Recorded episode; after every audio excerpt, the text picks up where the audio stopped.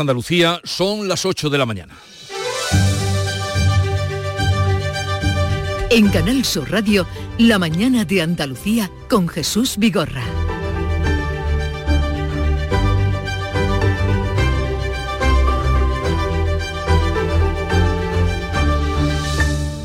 El campo no exige elegancias, decía Saramago en Levantado del Suelo, y así lo demostraron los agricultores que ayer colapsaron buena parte de las carreteras de España y hoy volverán a salir con sus tractores mientras mantienen bloqueado el puerto de Málaga.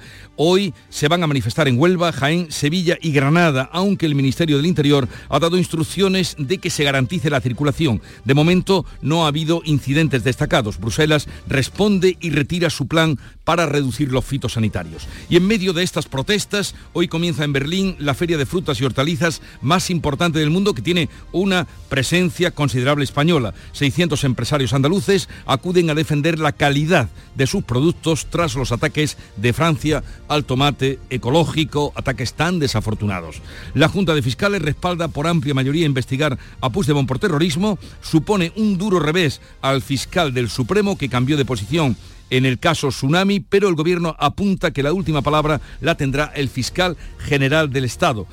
El futbolista Dani Alves, ya en, otro, en otra situación, declara hoy en el juicio por abuso sexual a una joven en Barcelona y en Sevilla el jugador del Betty, William Carballo, ha quedado en libertad sin medidas cautelares tras prestar declaración como investigado en un supuesto caso de agresión sexual. De estas y otras noticias, enseguida les ampliamos la información, pero antes el tiempo.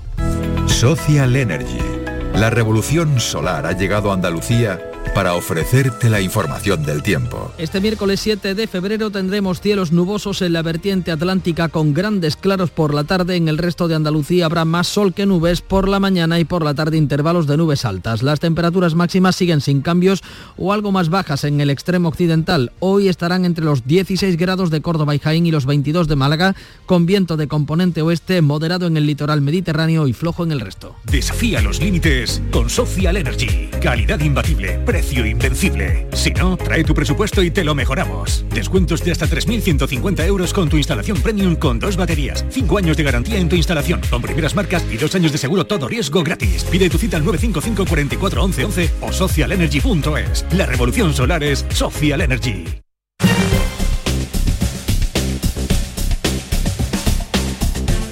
Vamos a conocer, y a todos nos interesa, la situación del tráfico en Andalucía. Desde la DGT nos informa Alfonso Martínez. Buenos días. Buenos días. Hasta ahora en la red de carreteras de Andalucía les vamos a pedir tengan precaución en la provincia de Granada. Van a encontrar circulación lenta en la GR30, en el Zaidín, en dirección Bailén. También en Málaga, de entrada a la capital malacitana por la 357, a su paso por Cártama y en la 7 en el Rincón de la Victoria. En esta misma vía hay dificultades en eh, Fongirola y Mijas, en este caso hacia Marbella. En la provincia de Huelva, por obras hay complicaciones en la 497, en Corrales en ambos sentidos y en Sevilla, especial cuidado de entrada a la capital hispalense por la A49 a la altura de Bormujos y en la ronda S30 en el puente del Centenario en ambos sentidos.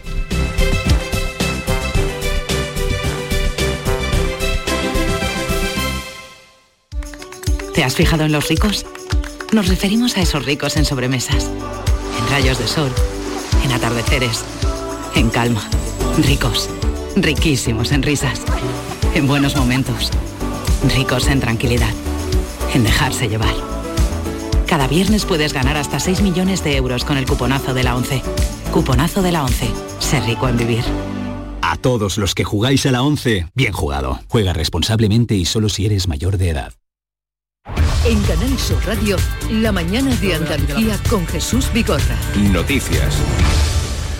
Los agricultores andaluces vuelven a la carga y saldrán hoy con sus tractores, así lo han anunciado, después de haber colapsado ayer martes carreteras en toda Andalucía, yugulado la entrada o todas las entradas a Granada y en otros muchos puntos del país. Informa para lo que hoy nos puede acontecer Manuel Pérez Alcázar. Ya se preparan para salir a la carretera en las provincias de Sevilla, en la localidad de Los Palacios, en Jaén, en Vélez Rubio, en Almería o en la zona de Santa Fe, en el área metropolitana de Granada. Roberto Motos, portavoz de la tractorada que ayer colapsó la 92 en Baza Avanza, que no van a parar Creemos que en torno a las 10, 10 y media o como mucho 11 estaremos aquí otra vez que no tengamos contestación del Ministerio. Confiemos en eso porque si no, al final se va a paralizar el país, está claro. El Ministerio del Interior ha ordenado a la Guardia Civil que los tractores no lleguen a las ciudades. La mayoría de las movilizaciones no se habían comunicado a las autoridades. Para hoy solo lo ha hecho una acción en Huelva. Se presentaron 1.700 denuncias. El delegado del Gobierno en Andalucía, Pedro Fernández, ha asegurado en Canal Sur Radio que las fuerzas del orden garantizarán la libertad de movimiento. No va a haber ningún tipo de miramiento, es decir, se va a hacer contundente, como le digo, se están levantando todas las actas de denuncia. Esas denuncias van a tener su recorrido y lógicamente van a resultar sancionados todas aquellas personas que están haciendo un mal uso de esta manifestación no autorizada. Los convocantes no responden a siglas de ninguna organización agraria ni de sindicatos. Las tres grandes organizaciones, Asaja, COAG y UPA, han convocado sus protestas a partir de mañana. Andalucía llegarán el día 14. En Canal Sur, el presidente de Asaja Andalucía, Ricardo Serra, ha advertido del riesgo de las movilizaciones no autorizadas. El primer problema es que estas cosas arrancan de una manera, pero muchas veces no van por la dirección adecuada. Y, el ejemplo más, más, palmario es Francia. Empieza con una protesta contra contra la política agraria comunitaria y termina con que la culpa la tienen los, los españoles. Las protestas de los agricultores se han extendido por toda España. En Cataluña están concentrados en diferentes puntos de la red viaria y prevén colapsar hoy las entradas a Barcelona. Unos 50 tractores han mantenido bloqueado toda la noche desde ayer el acceso al puerto de Málaga. ¿Cuál es la situación a esta hora de la mañana, María Ibáñez? Pues a esta hora los tractores están concentrados en el acceso al puerto por la zona de San Andrés. El tráfico está cortado en el eje litoral de la ciudad en ambos sentidos, desde calle Princesa y hasta el puente del Carmen, el que hay sobre el río Guadalmedina. Se recomienda evitar circular por el centro y usar el transporte público. Durante toda la noche han quemado neumáticos y palés en la Alameda de Colón y han arrojado fruta al suelo. Así se destaca en un tuit del ayuntamiento que señala además la intervención esta madrugada de los bomberos en la zona. Esto es el comienzo, primera noche. Este es el inicio del día. Hoy España se está levantando y esto es el comienzo. No vamos a parar. no sabemos cuándo vamos a parar, hasta que no consigamos lo que Eran declaraciones anoche de los de los eh, agricultores que estaban con sus tractores bloqueando el puerto. En Antequera nos cuentan desde la policía local que siguen la concentración a las puertas del centro logístico de mercancías. Ayer dejaron pasar a 15 camiones cada hora, hoy podrían ser la mitad. También hubo ayer protestas en los accesos a la ciudad de Ronda, aunque hoy nos cuentan de momento que todo el tráfico está normalizado en las carreteras de la provincia de Málaga. En Santa Fe, en el área metropolitana de Granada, muy afectada durante toda la jornada de ayer, ya comienzan a concentrarse los agricultores. Ayer colapsaron la circunvalación de Granada. Jesús Reina, cuéntanos. Muy buenos días desde el aeropuerto de Granada. Estamos aquí vigilando literalmente si se producen o no se producen nuevas tractoradas. De momento hemos visto 20 o 30, quizás un poco menos, de esta cantidad de tractores que están siendo retenidos por la Guardia Civil en uno de los polígonos industriales de Santa Fe. Esta era la caravana que tenía pensado llegar a la entrada de Granada, a un lugar que conocemos todos como tienda Aurgi, la confluencia de la GR30, es decir, la ronda de circunvalación a donde no van a poder llegar, insisto, porque la Guardia Civil le impide el acceso a la A92G. También sabemos que hay otros 12 aproximadamente tractores en Vega del Genil, que igualmente están siendo controlados por la Guardia Civil, y otros 20 en Moraleda de Zafallona. Se ha desactivado no sabemos exactamente la causa, la eh, tractorada que había prevista en Illora y no tenemos datos fidedignos sobre lo que pueda estar ocurriendo en Cúllar, en la comarca de Baza. De momento, las tractoradas o se están desactivando por motivos mm, que los propios agricultores hayan decidido o están siendo controladas y retenidas por la Guardia Civil. En este punto les vamos a proponer una cosa porque ayer funcionó muy bien y porque fue de gran utilidad para todos los oyentes. Si ustedes en cualquier momento en la carretera que vayan circulando comprueban carreteras cortadas, desvíos, problemas en la circulación, les agradeceríamos, ya digo, ayer lo hicieron muy bien, que nos mandaran un mensaje diciendo dónde encuentran esos problemas. 670-940-200 en nuestro WhatsApp, 670-940-200 y así estaremos todos informados y nos dejan eh, pues la situación que ustedes se encuentren. Gracias ya eh, por adelantado de su colaboración. Seguimos contándoles también que Bruselas cede a las protestas de los agricultores europeos y trata de calmar los ánimos con la retirada del plan para reducir el uso de los fitosanitarios. Ante la presión de los agricultores de media Europa que reclaman medidas contra la competencia desleal de productos de terceros países y la derogación de la Agenda Verde, la presidenta de la Comisión von der Leyen ha retirado la propuesta de reducir a la mitad el uso de los pesticidas en 2030 y se ha comprometido a negociar con el sector. La propuesta se ha convertido en un símbolo de polarización. La Comisión propondrá otra nueva con un contenido más maduro y con mayor participación de todas las partes. El Ministerio de Agricultura ha publicado el reparto provisional de casi 270 millones en ayudas. Luis Plana se ha mostrado comprensivo con las protestas del sector. El gobierno entiende y comparte. Este es un momento ciertamente peculiar tanto en la transición agroecológica como también en muchos de los aspectos relativos pues, a la nueva PAC. El presidente de la Junta ha mostrado su apoyo a las reivindicaciones del campo. En redes sociales, Juanma Moreno ha dicho que define, defiende que los eh, precios justos, menos burocracia y que se respete el peso agrario andaluz en la PAC. Pues en medio de estas protestas que recorren toda Europa, hoy comienza en Berlín la feria de frutas y hortalizas más importante del mundo. Bea Rodríguez. 600 empresarios andaluces defenderán la calidad de sus productos tras los ataques de Francia al tomate ecológico. Fruit Logística cuenta con 2.000 750 expositores de 90 países y espera 60.000 visitantes profesionales. Y en el Parlamento de Andalucía vuelven a la actividad porque van a celebrar su primera sesión plenaria de este año en la que se va a convalidar el cuarto decreto de sequía aprobado por la Junta. Dotado con más de 200 millones de euros, va a permitir ganar 81 hectómetros cúbicos de agua. La situación hídrica en Andalucía sigue siendo preocupante pese a que por tercera semana han subido los embalses apenas 4 hectómetros cúbicos para situarse ligeramente por encima del 21%. La vicepresidenta de Transición Ecológica ha apoyado la solución de llevar agua en barco desde Cartagena a Andalucía, como ha acordado la, la Junta de Andalucía con el Gobierno de Murcia. El presidente Pedro Sánchez se compromete a poner todos los medios para combatir la sequía en Andalucía y Cataluña. Garantizar el abastecimiento del agua, ya sea en Cataluña o en Andalucía, es lo urgente y atajar las causas que provoca la sequía es lo más importante. Esta mañana comienza en Huelva el primer Congreso Nacional del Hidrógeno Verde. Casi un millar de inscritos de más de 300 empresas analizarán los retos de esta revolución industrial. La capital onubense es sede de uno de los proyectos estrella de CEPSA, del denominado Valle del Hidrógeno Verde. Al Congreso asistirán más de 500 participantes en las conferencias y presentaciones comerciales. Acudirán 25 empresas expositoras. Además, habrá habilitada una zona expositiva en la que las empresas participantes llevarán a cabo presentaciones para desarrollar este negocio conjunto. La Junta aprueba casi 500 medidas contra el exceso de burocracia en la Administración. El Plan Andalucía Simplifica obligará a modificar medio centenar de leyes para reducir en un 90% el número de aplicaciones que se usan en la Junta. El plan permitirá reducir de un año y medio a seis meses, por ejemplo, la tramitación de las ayudas a la dependencia, de dos años a tres meses la apertura de una residencia de mayores. El consejero de la presidencia, Antonio Sanz, lo considera un hito. Antiguamente era aquel principio de, devuelva usted mañana, ¿no? Bueno, pues eh, el principio que nosotros aplicamos es con la Administración solo una vez y de una vez. El gobierno andaluz ha dado también su visto bueno a la iniciativa de Adelante Andalucía sobre la gratuidad de las gafas y las lentillas para los menores.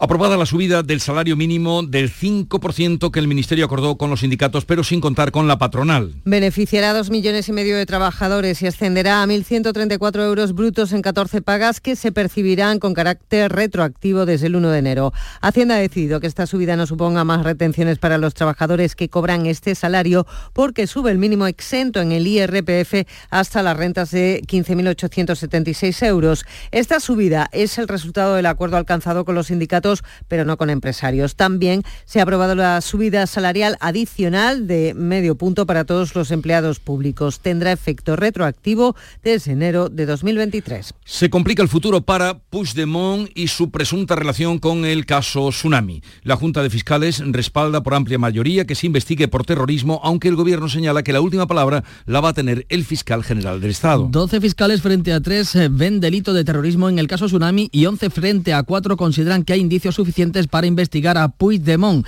Tumban así el segundo informe en el que el fiscal ponente Álvaro Redondo cambiaba de criterio tras reunirse con el fiscal general. El gobierno dice que respeta la decisión de los fiscales, pero la ministra portavoz advierte que la última palabra no está dicha. Claramente, nuestro respeto a los criterios jurídicos que hoy se han expuesto en esta Junta de Fiscales, al igual que respetaremos la decisión final que adopte el Ministerio Fiscal y es que el informe definitivo depende de la teniente fiscal del Supremo, mano derecha del fiscal general del Estado. Por cierto, la Comisión Europea también ha instado a investigar al Europarlamento los contactos regulares entre Puigdemont y los políticos catalanes y la llamada trama rusa. En Barcelona los bomberos han encontrado ya posibles víctimas entre los escombros de un edificio de cinco plantas que se ha derrumbado este martes. Este miércoles, a lo largo de la madrugada del miércoles han conseguido rescatar tres cadáveres sin vida de los desaparecidos en el derrumbe de ese edificio de cinco plantas en la localidad de Badalona. Ha sido entre las 2 de la madrugada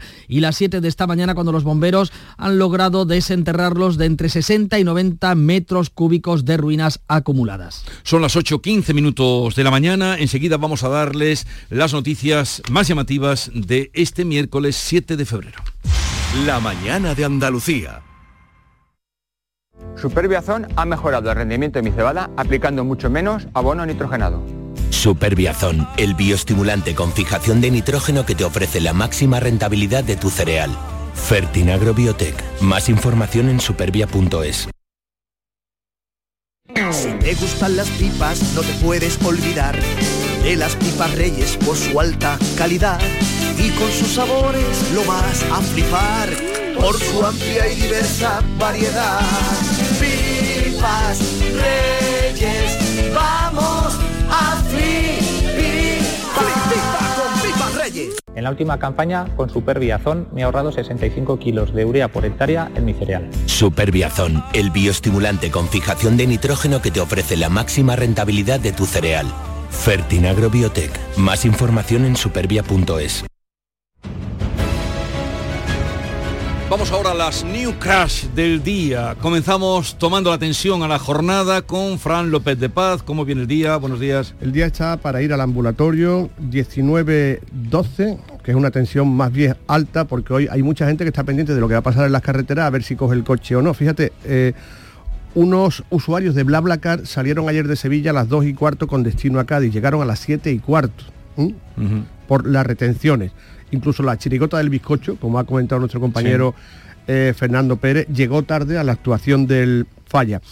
Hoy, en el resumen de prensa, Paco Ramón yo creo que ha dado la clave de todo lo que está pasando. La campaña electoral de las europeas, que se va a celebrar esta próxima primavera y en la que el elemento agrario o el elemento del sector primario tendrá tantísimo peso. Y otra cosa más, Vigorra, eh, lo de los decretos de simplificación administrativa, eso va a tener mucha incidencia en las ciudades, porque también va a agilizar obras, por ejemplo, si tú vivías en el centro de Córdoba y querías hacerte un ascensor, entonces pues tenías que estar todo el tiempo del mundo como Nuria Durán esperando que le dieran el permiso para el ascensor. Esta nueva normativa va a simplificar mucho todos esos trámites que son cosas menores, pero que tanto afectan a la vida de las personas. El miércoles que viene es miércoles de ceniza, aquí en el equipo hay frentes muy generosas para que nos pongamos Vamos a hacer la imposición. Por cierto... Eh, Memento homo quia pulvis es et impulverem reverteris. Eh, por cierto, tampoco llegaron los invitados de Juan y Medio ayer, 80 personas se quedaron sin tomar el, eh, el avión en Jerez. Bueno, ayer fue el desastre colosal y nuestros oyentes nos ayudaron a poner el dedo en la herida, como hoy también lo harán.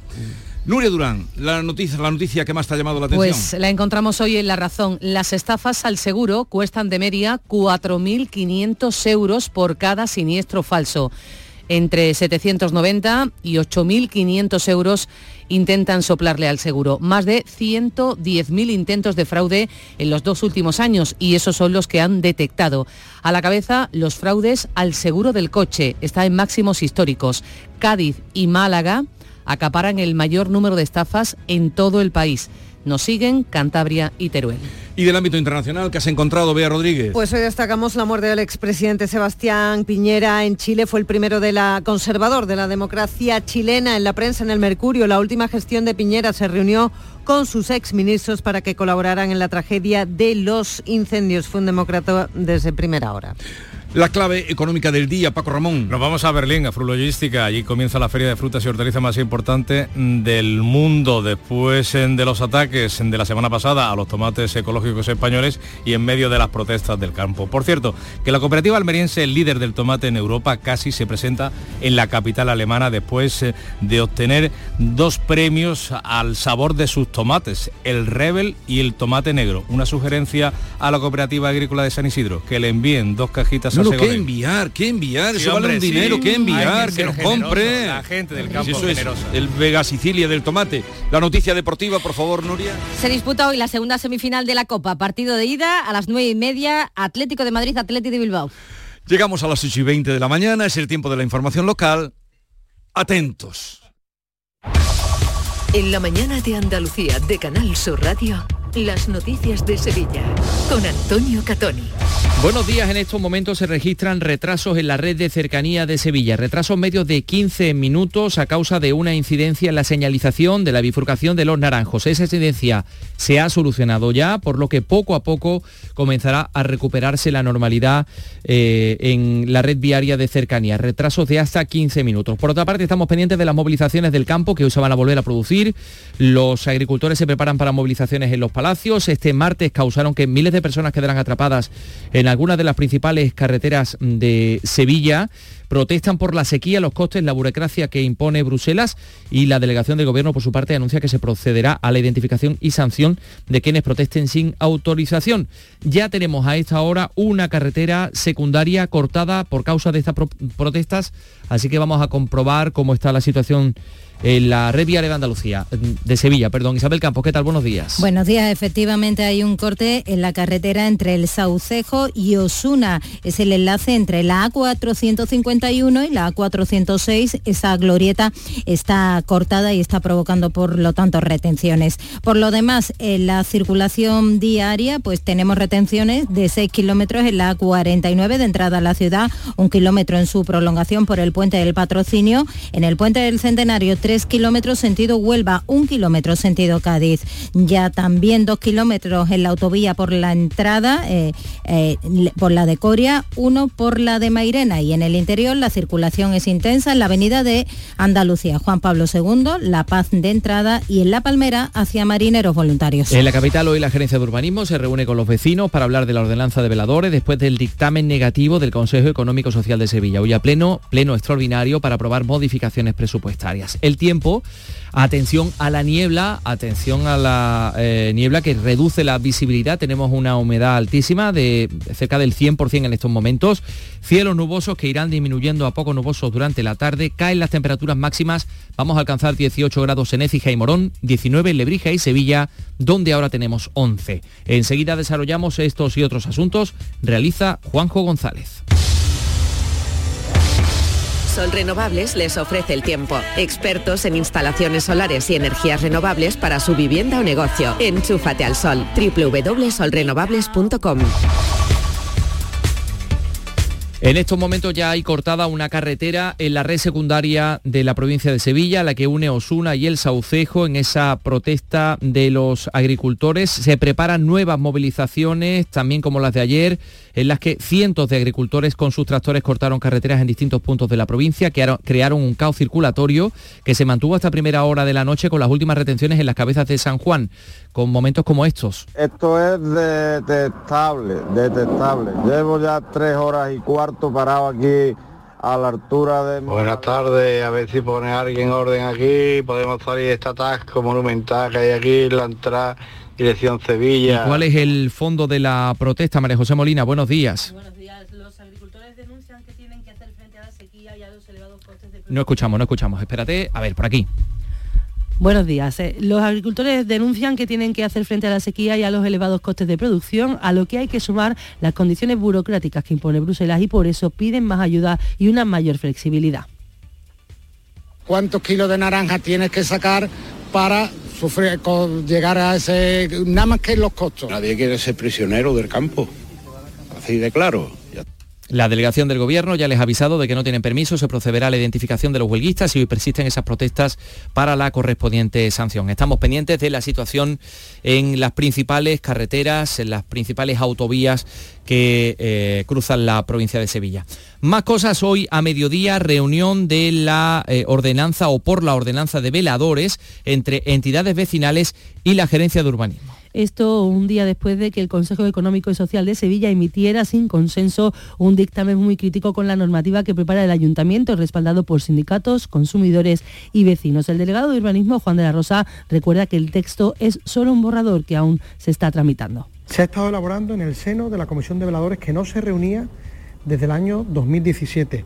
Nunca antes ha habido tanto diálogo en torno a este tema. Los empresarios votaron en contra de ese dictamen. Antonio Montero, el portavoz, entiende que el mantenimiento de los voladores del COVID, como en pandemia, es algo que no solo beneficia a los hosteleros. Sevilla, a la gente le gusta estar en la calle. A ver, al final, el vecino que quiere estar en el bar se va a, la calle de al lado, ¿no? Por así decirlo. Es que somos así. Y por otro lado, tema de, de limitar horario, también los sindicatos deberían de hacérselo mirar, ¿no? Porque al final lo que estamos es limitando el trabajo. Los sindicatos rechazan la ordenanza, también los vecinos. Antonio Jiménez Algora, portavoz de las entidades vecinales, explica que al mantener los veladores en los aparcamientos, eso usurpa el espacio público con una medida que iba a ser temporal. No hay bar que no se cotice si no tiene eh, un velador, y ya sea en una eh, plaza de aparcamiento o cruzando la calzada. Es la Sevilla de los bares, no es la Sevilla de las personas. Para esta mañana se ha convocado pleno extraordinario en el Ayuntamiento de la capital, un solo punto en el orden del día, la aprobación de diversas modificaciones presupuestarias sobre las cuentas municipales actualmente vigentes. Y más cosas, toldos sobre distintas calles de Sevilla. Así es, la Comisión Ejecutiva de Urbanismo ha aprobado la modificación del contrato para la instalación de toldos en el casco histórico de la capital. Este año se colocarán en 27 calles. El alcalde José Luis Sanz ha anunciado las novedades. Estamos trabajando para que los puestos tengan también toldos y en breve se va a licitar el entoldado de Marquel de Contadero. A esto se une que hemos mejorado el contrato de instalación, montaje y desmontaje y mantenimiento del entoldado en todas las calles comerciales y peatonales del centro histórico. Todo sobre los puentes. Por otra parte, técnicos de jardines y parques han aplicado este martes un tratamiento de nutrientes al ficus de San Jacinto para favorecer su desarrollo. Y les contamos también que el grupo del PSOE en el Ayuntamiento de Sevilla ha denunciado que el equipo de gobierno municipal ocultó al Consejo Rector del Real Alcázar en su reunión del lunes un expediente sancionador abierto por la subdelegación del Gobierno porque al frente de la seguridad del monumento se encuentra un responsable provisional que no tiene la titulación requerida. Así lo dice la socialista Sonia Gaya. Es absolutamente vergonzoso que después de ayer a la una y media de la tarde tener ese consejo rector nos hayamos tenido que enterar por la prensa de qué estaba ocurriendo con la jefatura de seguridad del Real Alcázar. ¿Qué dice el, gobierno municipal, María José? El gobierno municipal afirma que no ha ocultado información del Alcázar, ya que hasta este martes no ha recibido la notificación de la subdelegación del gobierno y que tampoco es cierto que no haya reunido hasta ahora al Consejo Rector, ya que se ha convocado en otras dos ocasiones. Son las 8.27. Centro de Implantología Oral de Sevilla, CIOS, campaña especial 36 aniversario. Implante, pilar y corona, solo 600 euros. Llame al 954 22 22 60 o visite la web ciosevilla.es. Estamos en Virgen de Luján 26, Sevilla. Recuerde, solo 600 euros. Les contamos que la Policía Local de Sevilla ha desalojado de la Basílica de la Macarena por segunda vez en dos días al mismo individuo por comportamiento agresivo en compañía de un perro. Y la Policía Local de Lora, Lora del Río ha reducido con un dispositivo Taser con una pistola eléctrica a un hombre que había causado cuatro accidentes de tráfico mientras conducía borracho y drogado y que se enfrentó a los agentes. Tiene 39 años, más de medio centenar de antecedentes y ha estado cuatro años de prisión. Por otra parte, es em, llamativo este suceso que tiene también como protagonista a un, a un pintor y a un familiar. Así es, porque la Policía Nacional ha detenido a un familiar de un pintor, Rodolfo Regaño, que se quedó con 26 obras de arte. Se hizo pasar por su representante, las expuso en un centro cívico de Sevilla y trató de venderlas por internet, como señala el portavoz policial Juan Manuel Torres. En la cartelería informativa de la exposición se hablaba tanto de la vida del autor como de los títulos de las obras, observando además que en cada una de ellas disponía de un código QR que redireccionaba a una página web donde se marcaba el precio de la pintura y la posibilidad de comprarlo. La Liga de Fútbol Profesional denunciará la agresión de la que fue objeto el jugador del Sevilla Lucas Ocampos al eh, recibir un gesto ceno por parte de un espectador menor de edad que le metió un dedo entre las nalgas. Y el jugador del Betis, William Carballo, ha quedado libre sin cargos tras prestar declaración por una denuncia por agresión sexual. Bueno, pues vamos ahora con lo deportivo, evidentemente con la información deportiva, con Nuria Gaciño, que eso te lo he quitado yo, Nuria. Vamos con lo estrictamente deportivo. ¿Qué tal? Muy buenos días. Buenas. Pues en el Betis está previsto hoy la presentación de los dos últimos fichajes, los dos últimos refuerzos, como son el Chimi Ávila y Pablo Fornals, en torno a la una de la tarde. Y Plata Mundial, las buenas noticias que nos llegan del Mundial de Doha, Plata Mundial en rutina técnica para el equipo de natación artística que cuenta con las sevillanas Alisa Ozogina y Marina García Polo. París está ya muy cerca. Bueno, París, por cierto, hoy se presenta la Bienal de Flamenco en París y les contamos también que un centenar de bailarines profesionales participan desde el lunes en las audiciones para formar parte del Ballet Flamenco de Andalucía. En el jurado, Rubén Olmo. El nivel es maravilloso, tienen una energía, vienen a coger mm, su puesto en el Ballet Flamenco de Andalucía. Y el nivel es extraordinario. Recordamos que hay una carretera cortada ya, la que une Osuna con el Saucejo por las protestas de los agricultores.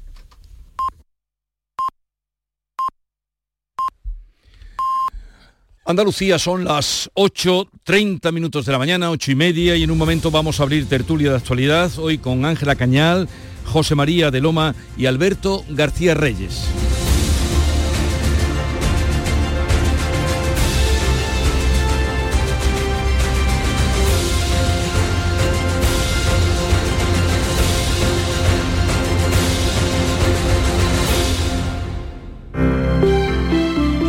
Buenos días.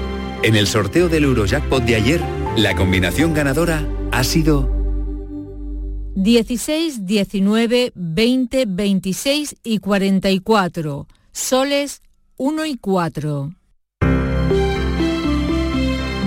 Recuerda, ahora con el Eurojackpot de la 11, todos los martes y viernes hay botes millonarios. Disfruta del día. Y ya sabes, a todos los que jugáis a la 11, bien jugado.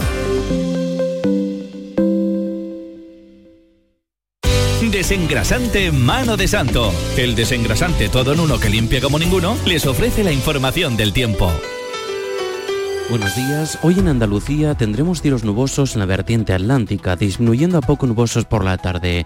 En el resto tendremos cielo poco nuboso con intervalos de nubes altas a partir del mediodía. Durante esta mañana tenemos brumas y nieblas en la vertiente atlántica y en el área del estrecho. A partir de mañana jueves, en la segunda mitad del día, tendremos precipitaciones debido a la borrasca Carlota nombrada por AEMET.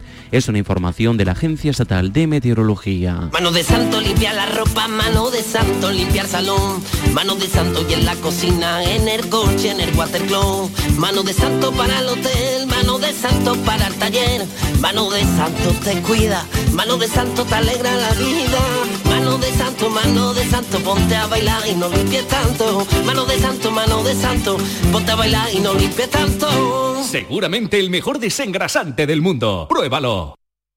Hay gente para todo y el programa del Yuyu es de buena gente, divertida y alegre, que le pone humor al día a día. Sí, porque nos gusta mirar el lado bueno de la vida, por muy surrealista que pueda ser, y dibujarte una sonrisa. No es fácil, créeme, pero no tiene precio. El programa del Yuyu, gente genuinamente original. De lunes a viernes a las 3 de la tarde. Contigo somos más Canal Sur Radio. Contigo somos más Andalucía.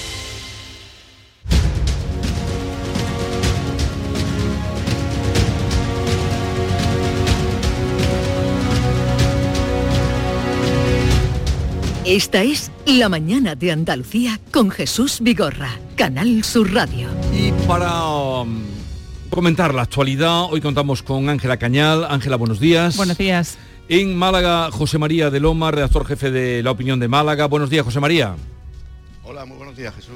Y Alberto García Reyes, que ha debido cogerle un tractor eh, en el puente del Centenario, aunque ahí pasa de todo. En el puente del Centenario pasa algo todos los pasa días. de todo, todos los días, por temprano que venga. Bien, vamos a lo más inmediato, eh, porque tenemos luego cita con el, presidente de los empresarios, con Antonio Garamendi, sobre la mesa la rebelión de los agricultores. Mm, ¿Qué impresión tenéis de lo que se vivió ayer? Mm, ¿Qué lectura haces, Ángela? Bueno, yo creo que el descontento de- del sector agrario es claro, es algo que veníamos viendo en otros países de Europa, se ha ido extendiendo eh, pues por Alemania, por Francia, Rumanía, eh, Países Bajos, etcétera, y era cuestión de tiempo que llegara también a España. Es verdad que mm, comparten todos los agricultores europeos muchas reivindicaciones comunes, aunque luego particularmente cada país tiene, tiene también sus cuestiones, como hemos visto en la frontera de, Francia, lamentablemente, en, las últimas semanas. A mí me llama la atención de las protestas que, que se produjeron ayer y que continúan hoy, el hecho de que estén convocadas por una plataforma pues de la que sabemos bastante poco, al margen de las asociaciones agrarias como Asaja, COAG y UPA, que son las mayoritarias y que tienen su propio programa de movilizaciones, comenzando mañana en, España. Y hombre, eh, creo que el derecho a la manifestación es un derecho fundamental en España y eso tiene que estar protegido sobre todo, pero es verdad que también existen determinadas eh, normas, como es el comunicar las protestas para que la gente se pueda un poquito organizar y para que las autoridades puedan también tomar sus medidas, que en este caso no se han respetado. Yo creo que ahí pues la, Guardia Civil y la delegación del gobierno en cada comunidad pues tendrá que tomar sus decisiones. Sí, al hilo de lo que dice Ángela, el, subdelegado del gobierno aquí en Málaga eh, dijo ayer y parece que hoy lo está reiterando, que manifestarse es legítimo, pero que hay que respetar el derecho a la libre circulación, ¿no? También un poco la colisión de la, de la protesta legítima con la con la molestia que se causan al ciudadano. Bueno, hoy continúa, aquí en Málaga está ya el mm. centro bastante colapsado y bueno, yo creo que, el, campo ha pasado de, una especie de, de, malestar difuso a un estado general que, que no es coyuntural, que es un estado de, bueno, de cabreo permanente y tienen muchas razones, tienen muchísimas razones, ¿no? La competencia desleal, por ejemplo, de, Marruecos o el exceso de burocracia, que es algo que me ha llamado mucho la atención. Casi todos los, los agricultores a los que se entrevistan se quejan del exceso de, burocracia, ¿no? Sobre todo relacionado con, Europa, con las ayudas y eso. Y bueno, los intermediarios, los altos márgenes, el poco dinero que les queda, que no es rentable, no son rentables las explotaciones. En fin, yo creo que esto pues, pues va para largo y tiene una situación difícil. Y es verdad que, que convergen eh, apoyando estas manifestaciones gente muy distinta, ¿no? Como comentaba, en, las organizaciones agrarias tradicionales, pero también unos grupos digamos, nuevos o, que también llevan en su catálogo de peticiones asuntos que tienen poco que ver con la agricultura, ¿no? Como que haya listas abiertas, etcétera, en las elecciones, un poco... Pero bueno, mm, yo creo que, que hay coincidencia en, todos los agricultores en que la cosa no puede seguir así. Ya han conseguido una victoria, la Unión Europea mm. ha rebajado la, exigencia de los, de los pesticidas, ¿no? O sea, ha, desanudado un poco esa, esa política verde o ecologista que tenía, que a lo mejor era excesiva o a lo mejor era un poco gravosa para los agricultores, sobre todo para los españoles. Pero vamos, la política agraria común siempre es torpe hacia España. Es que no, no, no hay manera ¿no? de que haya un, un bueno, pues un consenso y, ahora con la competencia exterior más. Bueno, es una cosa muy, muy complicada. Eh, ya habíamos eh, anunciado que estaría Alberto García Reyes. Alberto, y, hemos dicho, a lo mejor un tractor lo ha parado en el centenario. Buenos días, Alberto. Buenos días. El centenario es mucho más efectivo para el colapso y el atasco que las tractoradas. ¿eh? O sea, ríase usted de una tractorada si mm, tiene que pasar por el puente del centenario. Eso es una obra maestra del atasco. Ayer me comí una tractorada y estuve bastante menos tiempo. Sí. Eh, ahora eh, no hay en, el trayecto que tú has hecho no hay señales de no en el que yo he hecho no vi no he visto señales de tractorada. Mm, van a seguir hoy no está anunciado el itinerario no, de no hay anunciado nada. No tendremos que salir a improvisar y ya iremos viendo.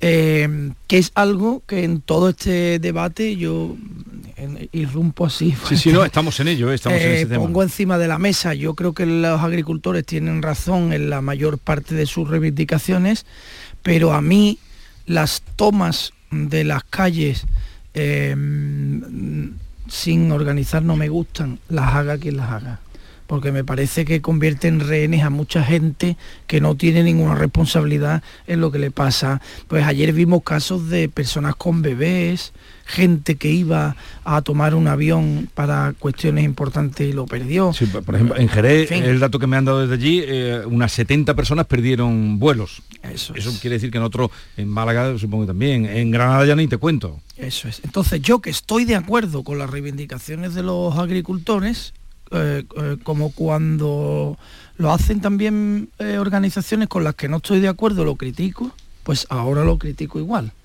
Una cosa es el derecho a manifestarse y a quejarse y otra cosa es tomar como rehenes a los ciudadanos en la vía pública.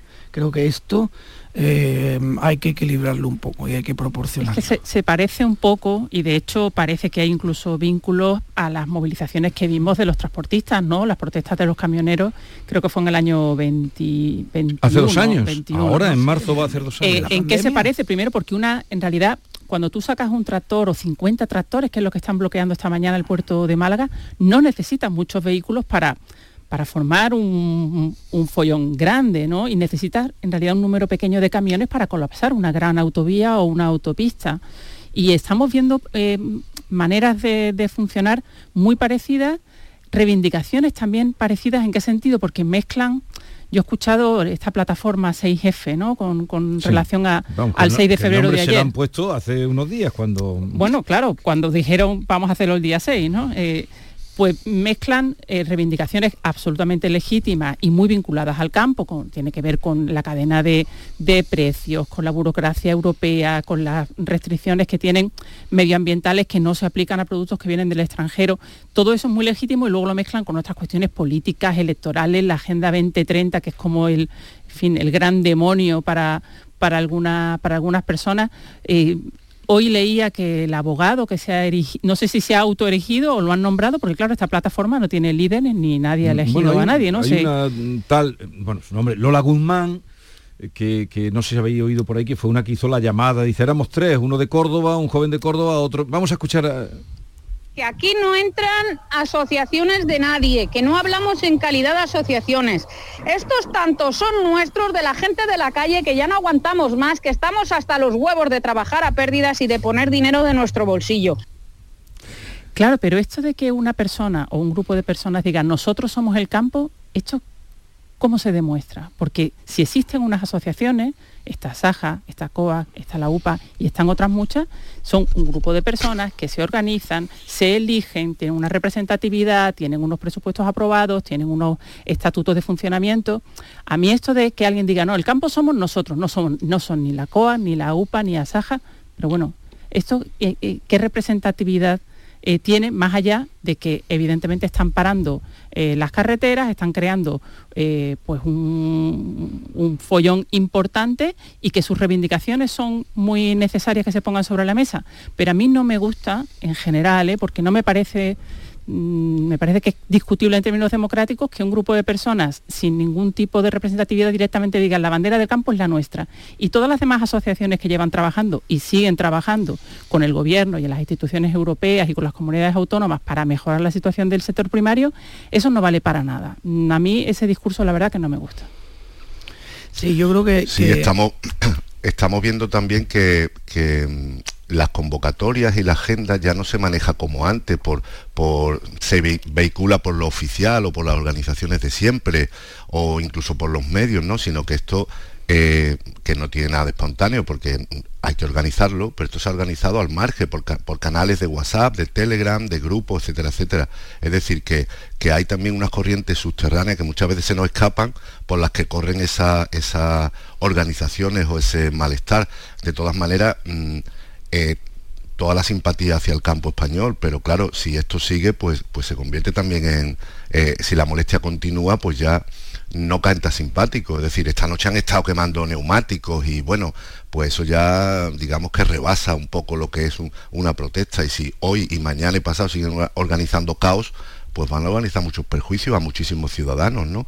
Los autobuses escolares aquí cerca de Málaga, pues hay muchos que están ahora mismo empantanados y no pueden llegar, ¿no? Y así tanta gente que tenga que acudir a sus trabajos. Pero que todos entendemos que se nos causen molestia eh, un día o dos y además simpatizamos con la causa, pero ellos tienen que medir muy bien esto, eh, la resonancia que quieren tener, tam pero también con los, los hechos que, que organizan, ¿no? Yo he escuchado a, a, varios agricultores en los últimos días decir algo que me, que me, parece muy interesante en este sentido, que dicen ellos mismos, agricultores reconocidos. ¿eh? Eh, todos celebran eh, la manifestación que hicieron en, en, Madrid, fue multitudinaria, la uh -huh. que acudieron todos los, los, agricultores de España, diciendo una frase, la repiten, además parece que ha corrido entre ellos, que es que no se rompió una sola papelera, que fueron eh, tomaron la calle pidiendo permiso hicieron sus reivindicaciones y le demostraron a las autoridades y a las administraciones, digamos, el, el- civismo del sector. ¿no? Eh, ahora, en cambio, estas tractoradas tienen un punto un poco, un poco menos mm, civilizado, por decirlo de una manera eh, suave.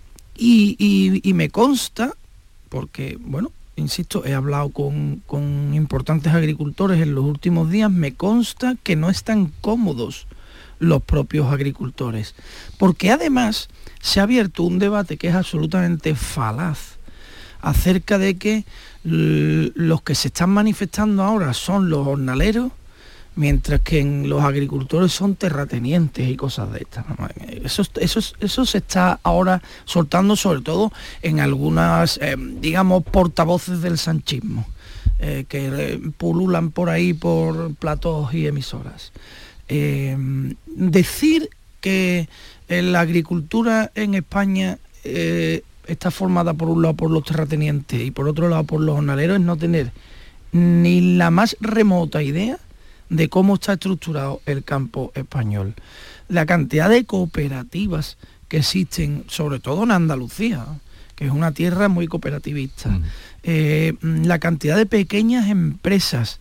Bueno, hay un dato que creo que lo explica todo. Hace 10 años eh, solicitaron eh, mm, ayudas a la PAC, a la Política Agraria Común, en España 260.000 empresas.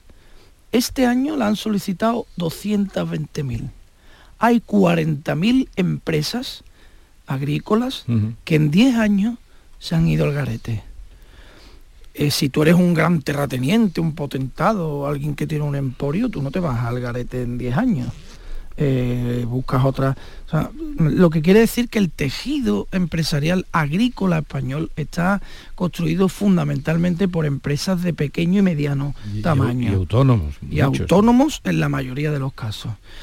Con lo cual, salir ahí a, in- a intentar hacer otra vez la- las, dos, las dos Españas de, de Berlanga, las de los señoritos y los jornaleros, es mm, absolutamente lamentable.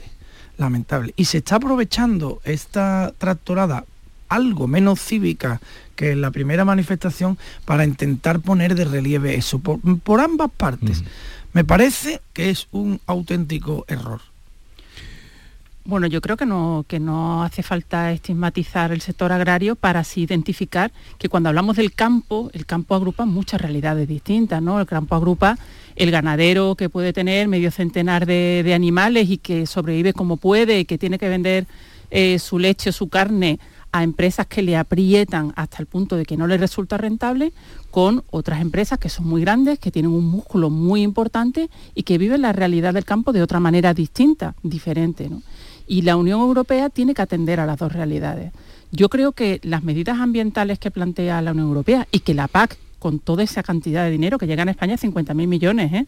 de, de la PAC cada cuatro años, quiere apoyar eso, esa sostenibilidad, no debe yo creo que no es un peligro para el campo, es una tabla de salvación para el campo porque la sequía eh, y los problemas ambientales que hay están atacando principalmente al sector primario. Lo que ocurre es que hay empresas grandes agrícolas que pueden modernizarse con más facilidad y hay empresas más pequeñas, pequeños agricultores que lo pasan muy mal, pues mm, por lo que hablamos de burocracia, la PAC es muy complicada de gestionar, los agricultores, oye, no son gestores, algunos tienen unas gestorías tremendas, pero otros son ellos mismos que se tienen que poner a hacer el papeleo, ¿no?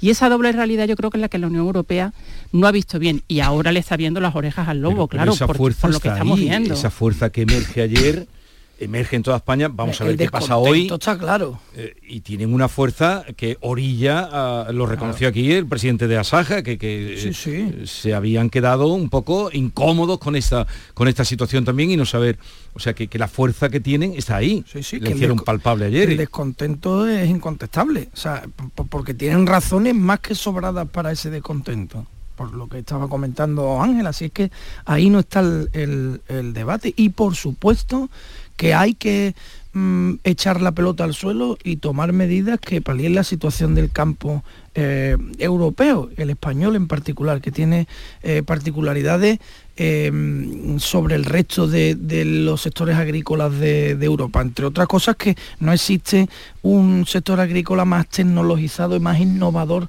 que el español en Europa y eso le hace más competitivo y tiene que tragarse a veces los exabruptos de políticos de, otras, mm, em, de otros países mm, para que sus productos no sean retirados de los lineales mm, sustituidos por, lo- por los españoles. De ahí lo de Segolén Royal sobre el tomate, que por cierto aprovecho para recomendarle el Genaro de los Palacios, que quita el sentido. Cuando esa mujer pruebe ese tomate, que, mm, seguramente no comerá ninguno francés más. Pero no se ha eh, comido un tomate bueno en su vida. no, no, no, no lo conoce, ni, ni tiene pinta de que lo vaya a conocer al ritmo que va. Eh, pero quiero decir con, con esto que las reivindicaciones son, son muy legítimas y muy necesarias y que hay que echar la pelota al suelo y que las soluciones no van a ser sencillas. Hay que buscar y habrá que encontrar soluciones eh, complejas. Tampoco pasa la solución porque Feijó diga que tenemos un gobierno urbanita. No. Parece un error absoluto de Feijó. Esto no va por ahí. No, no, esto es más complejo. Yo no creo que Luis Plana sea un, un ministro mm, urbanita, un ministro de Agricultura urbanita. Me parece que es un hombre que tiene mucho conocimiento Conoce del sector, el sector. eh, agrícola. Creo que lo tiene. Otra cosa Sí, es que y- tome decisiones que sean ah, erróneas, como, como cualquiera puede tomarlo. Pero hombre, un, un ignorante no es, eh, ni, ni que desprecie el campo tampoco. Entonces yo creo que aquí hace falta un pacto común para tratar de poner solución a una situación que es ya desesperante para el sector. José María, ¿algo Sí, más? Ayer, eh, eh, a- ayer, por ejemplo, eh, por la vertiente política, pues algunos perdieron una oportunidad estupenda para callarse. Cuca Gamarra estuvo muy des- desafortunada mezclando esto con la amnistía, ¿no? Pero bueno, yo creo que eh, también los agricultores están sacando la enseñanza de que protestar funciona, porque ya hemos comentado que Europa va a reducir la cantidad de pesticidas. Ayer decía un agricultor, en este marasmo de datos, ¿no? que, que mucho hay que verificarlo, pero decía que los tomates de Marruecos tienen hasta cinco productos mm, que se les aplica que están prohibidos en la Unión Europea. Un ¿no? momentito, Entonces, un momentito, eh, José María, que sí, sí. eh, ya os había anunciado que teníamos cita con Antonio Gramendi, presidente de la patronal, representante de los empresarios, que hoy visita Huelva con motivo del Congreso Nacional del Hidrógeno Verde que se va a celebrar allí. Señor Antonio Gramendi, buenos días. Muy buenos días, Jesús. Gracias por atendernos una vez más, eh, por la actualidad que ahora mismo estábamos comentando, eh, las protestas eh, inesperadas ayer y sorpresivas de los agricultores en toda España. ¿Qué opina usted de esa reivindicación y qué repercusión puede tener en nuestra economía un movimiento que emerge como lo vimos ayer? Bueno, yo creo que en primer lugar lo que a mí sí me gustaría transmitir es que nosotros estamos totalmente en este caso con el campo, con los agricultores, eh, toda la vida siempre lo hemos estado, también a través en este caso de Asaja, de eh, todo lo que es la horticultura también, eh, la fruta y tal, que es también otra organización, y por supuesto esas reivindicaciones que están haciendo desde el punto de vista de lo que significa el tema de terceros países. bueno, hace- nos hemos negado a admitir el salario mínimo y creo que ha sido patente, llevo hablando desde hace más de un mes mm, que no se ha atendido en absoluto esa reivindicación que hacíamos eh, de una especie de rebaja, de, de- una ayuda de, lo que era la parte de la seguridad social. Es que ni, ni- no se nos ha hecho ni caso. Y hemos advertido qué pasa, se habla de la España despoblada, se habla mucho, pero realmente no, no, no se tiene mucha, mucho apoyo a ella. Dicho eso, lo que sí creo también es que, eh, y eso siempre lo haremos los empresarios, yo creo que lo que es muy importante también es respetar un poco el ámbito de los demás, porque claro, si esto va a significar que eh, la pérdida mil millonaria de, la industria, eh, pues de, de- muchas familias que están en otro tipo de negocios y tal, pues yo creo que también hay que valorarlo. Por tanto, un apoyo total, pero yo creo que estas cosas eh, también pues hay que mm, ir todos juntos, por supuesto a reclamarlas, pero parar un país es, eh, es, algo que yo creo que no, que no es bueno tampoco. Hablaba usted hace un momento de la subida del salario mínimo del 5% que el Ministerio ha acordado con los sindicatos sin contar con ustedes, con la patronal, pero en cambio sí que les van a pedir ayuda, ya le han pedido de hecho, para la renovación del subsidio de desempleo que quedó paralizado eh, por mm, la oposición de Podemos. ¿Qué van a hacer ustedes? ¿O qué proponen ustedes que, que se haga. No, pues no, no sé, bueno, vamos a ir a la mesa a ver qué nos cuentan, pero bueno, no, lo que pasa es que yo no sé, ir a una mesa donde tienes al final, en muchos casos, el resultado final de la mesa, pues no sé, pues como ha pasado ahora también, o parece con la jornada laboral, que te dicen, señor, vaya usted al partido de fútbol, pero que sepa que va a perder 5-0. Es decir, ya con el resultado puesto antes de entrar en el campo, pues no lo sé. Es decir, vamos a ver qué es lo que nos trasladan. Nosotros creemos que es fundamental las políticas activas de empleo. Nosotros pensamos también, por ese sentido, por eso aprobamos también en su día y apoyamos lo que es la renta mínima que también debería llegar a las familias, ¿no?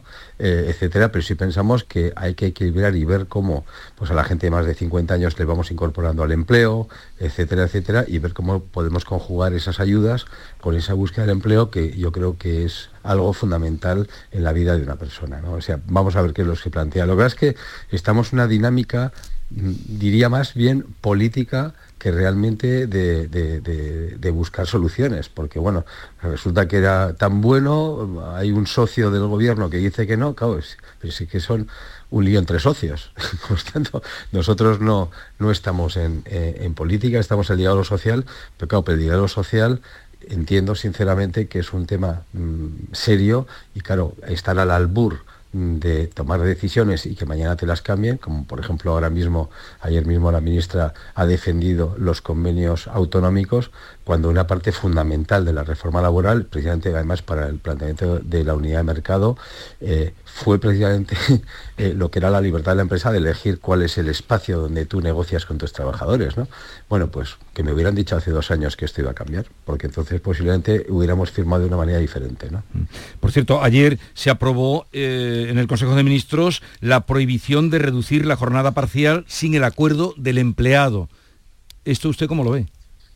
Bueno, pues otra, otra, otro apretón de tuerca eh, unilateral eh, de, o sea, es que el problema, insisto, independientemente que son temas que habría que abrir las mesas. En España hay 4.500 convenios eh, colectivos, llevamos 45 años gestionando convenios que dan la paz social de este país. Claro, el problema es que si el gobierno, cada día que pasa, y además por motivos electorales, porque es por motivos electorales, que creo que eh, utilizar el diálogo social en sentido creo que es un, auténtico error. Eh, si mm, sin consultar se toman estas decisiones, pues lo que se hace es ir contra ese diálogo social que tanto se habla. Es decir, yo creo que me quejo profundamente de las, de las formas porque no son, no son formas como en el salario mínimo, que es decir, no tiene sentido que, te digan una, cantidad y dicen, pero si no estás de acuerdo, un punto más. Y dices, bueno, pues ¿cuál es el criterio para subirlo? Es decir, no sé, es decir, eh, llega un momento que no que nos dejan un poco, eh, no sé, eh, sí, Sí, sí, sí, sí, lo estoy escuchando, ah, atentamente, ah, estamos escuchando. un teléfono, estamos un teléfono, perdón, pensaba que se estamos atentamente escuchándole. Dice usted que, que se siente un poco, no sé, como que le dan de lado. Bueno, no, pues orillado, bueno, pues sí, eh, porque es que realmente tiene poco, tiene poco sentido lo que estamos viendo y las decisiones unilaterales que van justamente contra lo que es pues algo fundamental, el artículo 7 de la Constitución, que marca a los agentes sociales, que habla del diálogo social, y bueno, pues, mm, pues es difícil que te planteen sentarte en una mesa en ese diálogo cuando cada tres minutos te van cambiando, en este caso el Estatuto de los Trabajadores, de una manera por puros intereses partidistas. ¿Cómo calificaría usted la relación que tiene? Cuidado, eh, perdón, perdone. Y dicho esto, en ningún caso estoy diciendo que no nos sentemos en la mesa con los sindicatos y que hablemos. No, sé porque, eh, a ver, le, hemos visto a usted, ¿eh? le hemos visto a usted sentado a la mesa con la ministra de Trabajo, pero ¿cómo mm, calificaría usted la relación que mantiene ahora mismo con el Ministerio de Trabajo y con Yolanda Díaz? Bueno, no, no, no, no te voy a definir. Nosotros, nosotros somos y respetamos profundamente las instituciones eh, y por, por, tanto, insisto, sentarnos vamos a sentar pero entenderá que la confianza que tenemos en estos momentos pues es, pues es muy baja, porque si se están cambiando las normas sin consultar eh, un día tras otro, eh, sin, sin, pasar por el diálogo social, bueno, pues yo no le llamaría diálogo, le llamaría monólogo, monólogo social. Es decir, me recuerda más, bueno, pues a, a gestiones de gobiernos pues previos a la caída del muro de Berlín. ¿Qué quiere que decía? En cuanto a las previsiones económicas, ya que tenemos ocasión de hablar con usted, señor Garamendi, parece que señalan que el año podría ir de menos a más en España. Eh, ¿Cómo ve usted eh, este año y la situación? Bueno, nosotros en estos momentos, nuestra previsión que, no es la que marcan los presupuestos generales del Estado, es que estamos en un crecimiento del 1,4-1,5%. Esa es, esa es la realidad. Eh, cuando en este momento se está marcando un criterio de crecimiento a España pues del 2 superior al 2%. Que, que el último trimestre del año pudieran las cosas mejorar, pues soy el primero que estaría encantado de que eso sea así.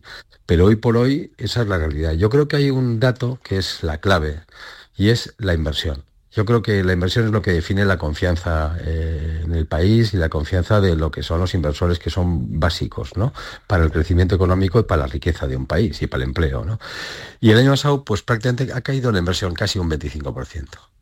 Y claro, y esa inversión va directamente relacionada con estas cosas de las que estamos hablando. Es decir, si un inversor necesita, pero estoy hablando, me da igual, una persona que tenga un dinero, o sea, no estamos hablando de fondos, necesita tranquilidad, necesita una estabilidad eh, en las cosas que va a invertir. Claro, si te cambian las normas, si estamos viendo regulación, por ejemplo, en el, caso laboral, eh, eh, los impuestos en muchos casos a la carta, etcétera, etcétera, pues llega un momento donde la gente dice, espera, voy a, voy a ver qué es, qué es lo que hago o a dónde voy. Y la realidad es el dato. Y el dato, insisto, es